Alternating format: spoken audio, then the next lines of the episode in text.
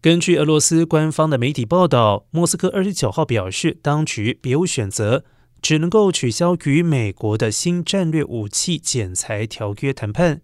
俄罗斯副外长雷亚布可夫表示，华盛顿只想讨论如何恢复对俄罗斯军事基地的检查，而莫斯科有其他的优先事项需要处理。至于乌克兰的局势，也促使俄罗斯在最后一刻取消原定三十号在埃及开罗召开的俄美 STAR 条约双边协调委员会会议。